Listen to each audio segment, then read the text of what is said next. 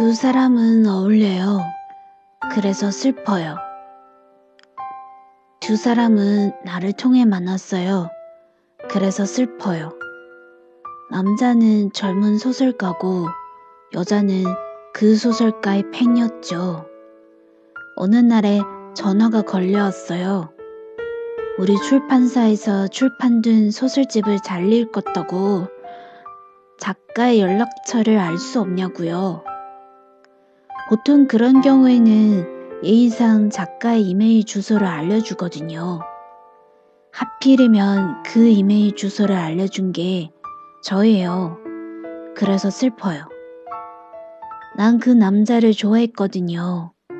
교정을 보면서도 책 디자인을 고민하면서도 그 사람 작품을 아니 그 사람 자체를 좋아했기 때문에 일이 하나도 힘들지 않았어요. 그런데 나 때문에 그 둘을 만났다고요. 아직은 서로 가까워지는 시기여서인지 조심스러운 두 사람. 그 조심스러운 모습조차 상큼한 두 사람.